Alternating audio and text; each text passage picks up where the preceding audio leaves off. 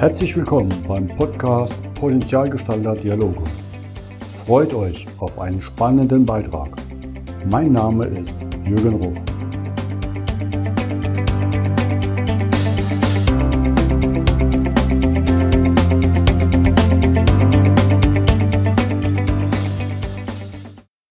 Willkommen zum heutigen Podcast. Heute setze ich meine Folge mit tollen Menschen fort, die im sportlichen Bereich sehr erfolgreich sind. Hatte jetzt ja schon einige Weltmeister zu Gast. Und gleichzeitig mache ich heute Doppel, weil ich bringe auch wieder einen Gast, der sehr prägend in meinem Leben war. Und das ist natürlich neben meiner Mutter mein Vater, Hans Ruf, der gleichzeitig auch Weltmeister ist. Und das schauen wir uns dann gleich mal ein bisschen näher an, was es damit auf sich hat. Damit erstmal herzlich willkommen, Hans Ruf. Hallo. Hallo, ich freue mich, dass ich hier zu Wort kommen kann und äh, will aus meinem Leben gerne erzählen, was ich alles erlebt habe. Und dann bräuchte ich natürlich einen langen Podcast, weil mit 89 Jahren hast du ja verdammt viel erlebt. Kann ich ja als Sohn von dir bestätigen. Das darum bist du auch eine prägende Person von mir, weil ich natürlich auch viel von dir mitbekommen habe. Das Erbgut, sagen wir mal, die sportliche Unruhe, nenne ich mal. Ja, das stimmt, das hat sich vererbt.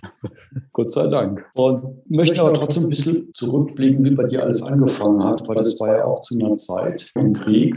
Ja, das war also 1933 bin ich geboren. Das war ein politischer Umbruch in dieser Zeit. Bundeskanzler Hindenburg ist zurückgetreten. Adolf Hitler kam an die Macht 1939 und dann ist der Krieg ausgebrochen und wegen der großen Gefahr durch alliierte Luftangriffe hat man versucht, Familien und Kinder aus den Großstädten rauszubringen. Genau. Ihr seid ja dann, kann man sagen, in die Landregion gekommen. Äh, teilweise waren es ja Bauernhöfe, wo ihr dann mitgearbeitet habt und gleichzeitig irgendwo, was du mir so erzählt hast, mit Flachsicherung auf den LKWs äh, zur Schule gefahren seid. Kann man sich gar nicht mehr vorstellen. Ja, da kann ich gleich. Äh, ich bin äh, erstens mal war ich in der Kinderlandversicherung nach Altenklan, die Westpfalz gekommen für zwei Jahre. Und äh, da war ich bei einer Familie Heil. Die hatten noch ein Kolonialwarengeschäft, also zu essen und zu trinken war soweit alles da. Und hatten noch Kleintierhaltung mit Hase, Hühner, Ente und so weiter. Und die Aufgabe, diese Versorger wurde mir übertragen. Also ich war dann gleich eingebunden in das äh,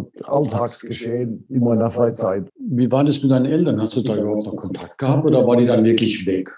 Also die Kontakt, die Kommunikation war nicht so wie heute Da alle, alle vier oder fünf Wochen mal ein Telefongespräch, ein Anruf, dass mir es gut geht und dass ich äh, eigentlich Heimweh äh, nicht bekommen habe. Das war ganz normaler Lebensablauf oder mhm. Tagesablauf. Wie, wie bist du dann zum Sport gekommen? Weil ich meine, das war ja schwierig schwierige Zeit überhaupt Sport auszuüben? Habt ihr das dann in der Schule gemacht oder wie hast du entdeckt, dass du da also so ein Talent hast? In der Schule gab es überhaupt keinen Sport am Anfang. Ich bin dann wieder, wir sind dann nach der Rückkehr von der Jugendlandverschickung, äh, sind wir dann nach Niederkirchen mit meiner Mutter und meinem Bruder gekommen und dort habe ich bei, bei einem Bauer Arbeit gefunden noch so nebenbei für Versorgung mit Lebensmitteln. Die hatten noch eine Molkereizentrale, haben Milchannahme gehabt, da gab es Butter, da gab es, äh, die haben Landwirtschaft gehabt, die haben Gemüse angebaut, Kartoffeln und alles, was lebensnotwendig war. Und mit dem konnte ich praktisch die Familie unterhalten. Das heißt, deine Sportausbildung war eher der handwerklichen Art, der ja. landwirtschaftlichen Arbeit, damit du hast Kraft gehabt, eine Ausdauer. Und ich glaube, erst wieder zurück, dann nach Kriegsende habt ihr angefangen, da kriegst du ja schon fast in die Ausbildung. Ne? Nach Kriegsende, nach der großen Explosion 1948 in der, in der BSF, habe ich dann eine Lehrstelle bekommen. Mhm. Die waren auch schwer zu kriegen, aber ich war, wurde bevorzugt, wie viele andere auch, wenn die ein Elternteil in der Badische Ornamenfabrik gearbeitet hat. Und so bin ich dann auch zum Sport gekommen in Friesenheim. Da gab es zwei Sportvereine, einmal einen Handballverein, einen Fußballverein. Und dort habe ich mit Schulkollegen angefangen, Sport zu treiben. Und dann ging es doch aber ziemlich schnell. Ziemlich ja. erfolgreich, ne? weil ich meine, du warst 1990 das erste Mal Weltmeister. Das heißt, da war nicht viel mehr Zeit. Ja, ich bin, äh, ich bin groß gewachsen gewesen, 1,80 Meter 1993 war ich, sagen wir, fast über der normalen Größe. Die Menschen waren damals nicht so groß wie heute, waren etwas kleiner. Und ich hatte ein Talent äh, für Handball zu spielen und auch Fußball. Aber ich habe mich dann mehr auf Handball konzentriert und habe dort auch in der Jugendauswahl gespielt und bin aber dann nach dem Schulabschluss bin ich dann zu Tura Ludwigshafen gewechselt, wo meine Eltern aktiv tätig waren und habe dort viele Sportarten gemacht. Handball, Faustball, Leichtathletik, also alles, was für körperliche Fithaltung notwendig war. Und es hat sich auch positiv ausgewirkt auf meine Leistung hauptsächlich im Handball. Vor allem, wenn man noch dann weiß, dass es früher Großfeld war, also auf dem Fußballplatz gespielt wurde. Ja, richtig. Es war das große Feld Handball. Das war so, dass man am Anfang hat man ja die Regel gehabt, also keine Dreiteilung. Wie später hat man das Feld in drei Abschnitte geteilt. Da wurde regelrecht Rollhandball gespielt. Also alle Mannschaften, alle zehn Mann Feldspieler vor und alle zehn Zurück. Man hat es ein bisschen entschärft, weil es war eine richtige Konzentration vom Tor und es war so unschön. Das heißt, dürfen dann, glaube ich, nur sechs Spieler pro Segment sein, ne? Richtig, das hat man dann gemacht. Ist natürlich so, durch die Sicherheit der Spieler bei Ballabgaben und dann wurde auch das Mittelfeld praktisch schnell überwunden und eigentlich im letzten Drittel war Mann gegen Mann. Das heißt, man musste schnell sein. Ja, schnell und ein gutes Auge für das Spielgeschehen. Du warst ja einer der jüngsten oder zweitjüngste Teilnehmer bei der ersten Weltmeisterschaft. Ja. Was waren so klassische Namen, die vielleicht jeder kennt, die dort mit, ja. mit dir gespielt haben? Ja, ich, wie gesagt, das war Bernhard Kemper, das war auch der Spielführer unserer Mannschaft. Dann Hein Dahlinger, Hermann Will aus Mülheim oder Paul Wanke. Torwart und Heinz Singer und Gerd Nillen. Und die Abwehrspieler war der spätere Bundestrainer Werner Fick, in den seine Fußstapfen ich dann getreten bin und habe den Mittel Mittelläuferposten übernommen. Und die Mannschaft war somit sehr gut aufgestellt. Und ich kam am Anfang nicht zum Einsatz, aber dann war ein Spiel in Wuppertal gegen Österreich und wir waren am Rande einer Niederlage. Tage. Und da hat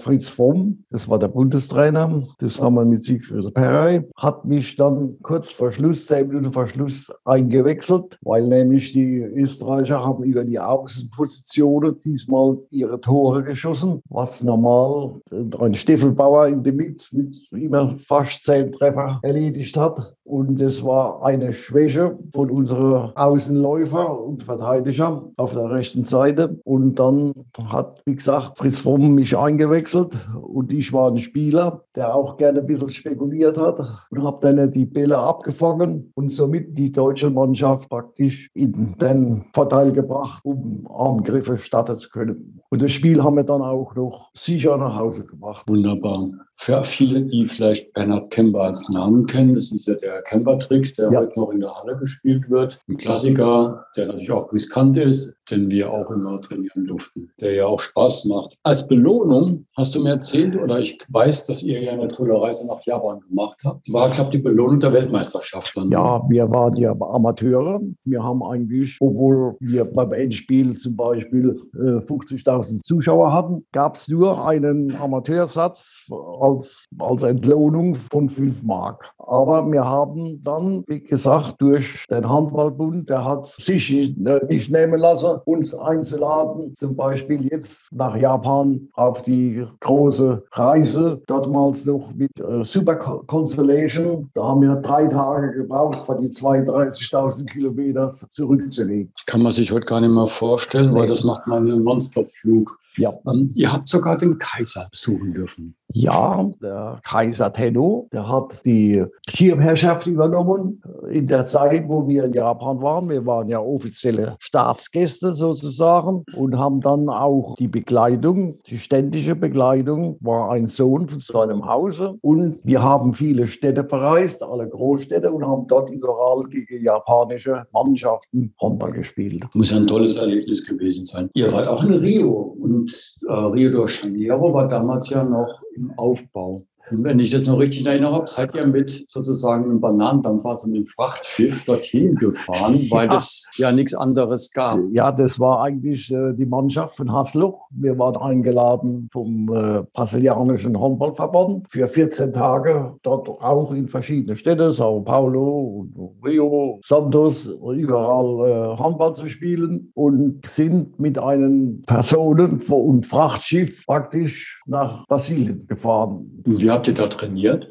Ja, trainiert haben wir praktisch schon auf, auf dem Schiff, auf dem Oberdeck, haben wir also ein bisschen Handball gespielt und Gymnastik gemacht und haben natürlich auch ein paar Handballer schwimmen lassen im Meer, sind über Bord gegangen und das war auch eine wirklich äh, tolle Erfahrung in einem fremden Land wie Brasilien, Handball dort äh, näher die Leute für Handball zu interessieren. 1959 gab es die nächste Weltmeisterschaft unter besonderen Herausforderungen, weil es war ja dann eine gesamtdeutsche Mannschaft. Ne? Ja, das war eigentlich so. Der Handball, Europäische Handballunion hat Liste der Anmeldungen aufgenommen und da waren zwei deutsche Mannschaften aufgeführt. West und Ost. Da haben sich viele Länder gegen gesträubt, weil Deutschland sowieso eine führende Handballnation war und hat gefordert, dass nur eine Mannschaft an der Weltmeisterschaft teilnehmen darf, entweder Ost oder West. Daraufhin wurden zwei Ausscheidungsspiele angesetzt.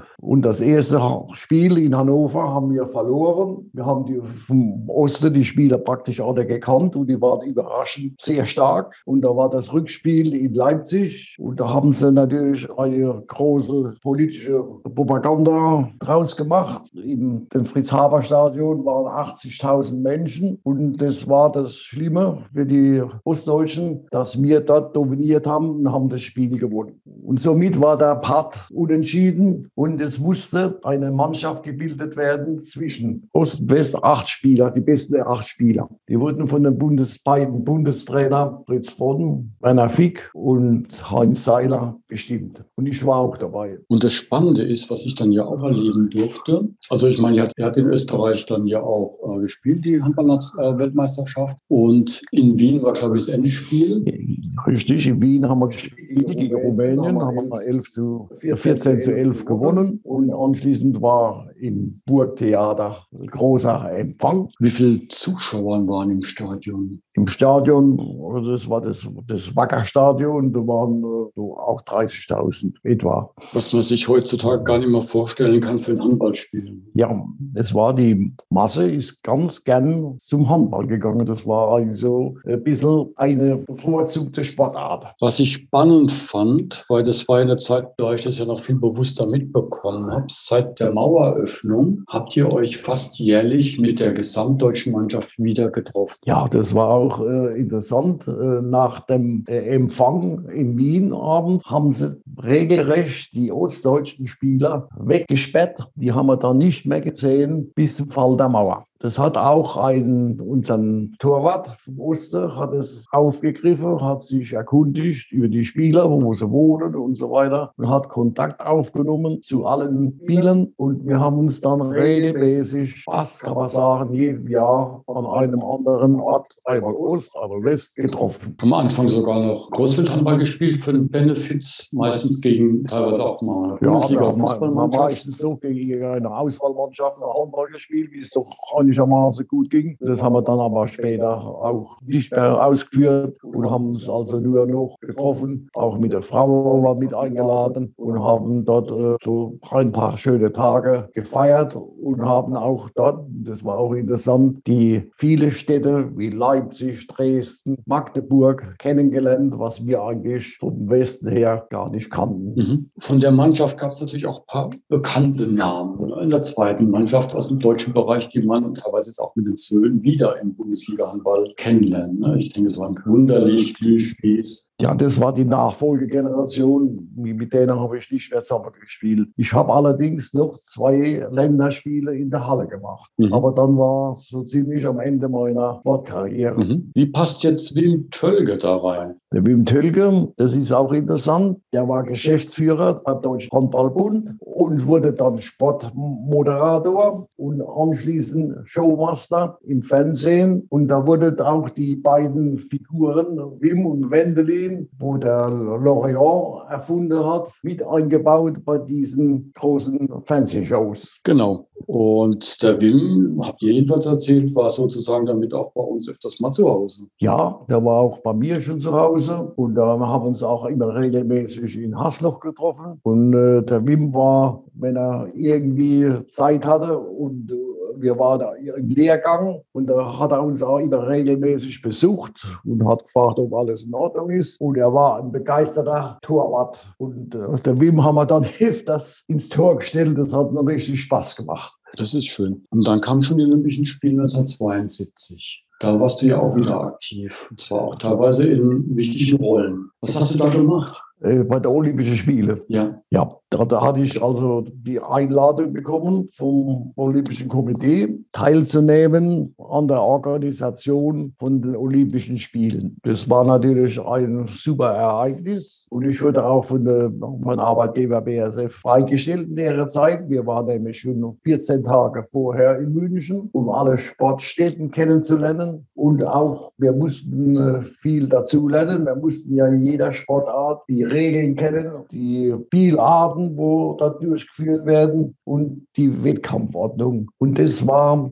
im Vorfeld alles machbar und haben dann auch äh, im Stadion selbst mit Blackie Fuchsberger Einmarsch geübt und Kurt Edelhagen die Musiklänge genau festgelegt nach der Größe der Mannschaften, die einmarschiert sind. Und hat die Probe so geklappt, wie es dann im Endeffekt gelaufen ist?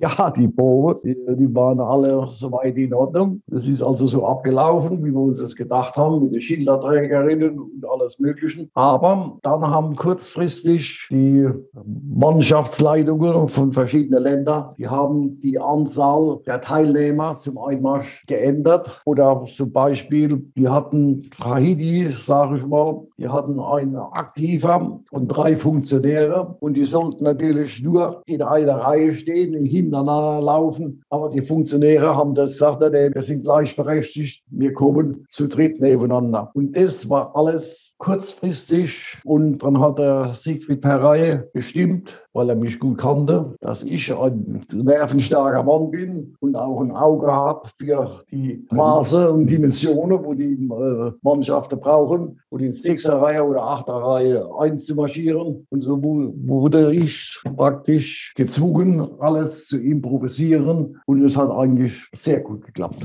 Das ist doch toll. Das ist wahrscheinlich ein Wahnsinnserlebnis gewesen. Neben den Schattenzeiten mit dem Attentat einfach aber auch die Stimmung in München zu erleben Leben mit den Gebäuden und den ganzen, mit den Sportlern? Also das war äh, eine einmalige Sache, muss ich sagen. Und auch das Olympiastadion ist ja heute noch ein technisches Wunderwerk, sage ich. Und das wurde in ganz kurzer Zeit, das Zeltdach, das haben sie, glaube ich, in 24 Stunden hochgezogen. Das war also bemerkenswert. Diese Architekten, der Eichert, was der Name, wie die das alles bewältigt haben. Und das war also großartig. Und auch das Olympische Dorf, das auch aufzubauen und später zu nutzen als Wohngegend. Das hat sich wirklich in München sehr bewährt. Wie war das für dich zu sehen, dass deine beiden Söhne auch sportlich sind und auch in die Handballkarriere eingebunden sind? Also vielseitig im Sport, aber dann auch Handballschwerpunkt genommen haben. Ja, die beiden Söhne haben auch äh, Handball gespielt. Die haben auch, ich habe es auch immer mitgenommen bei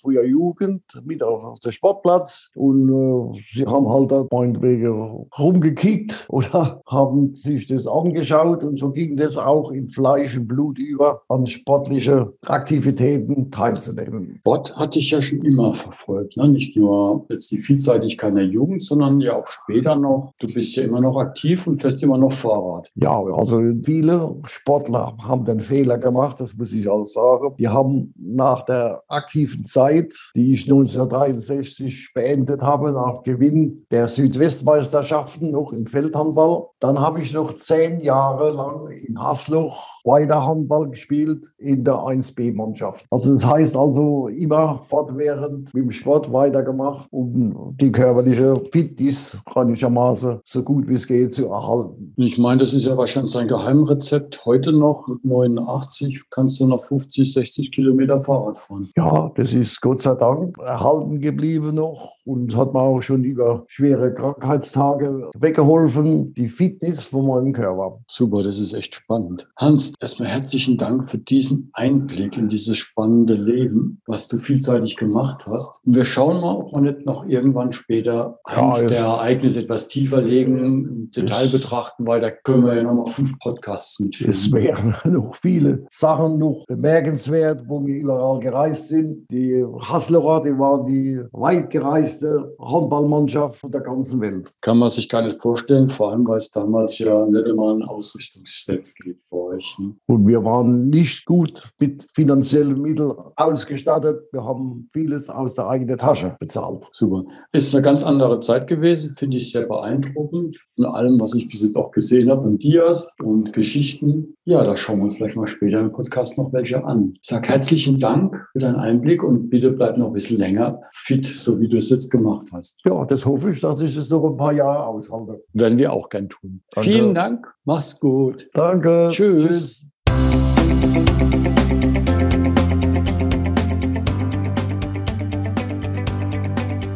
Das war der Podcast Potenzialgestalter Dialoge von jürgen.ruf.consulting.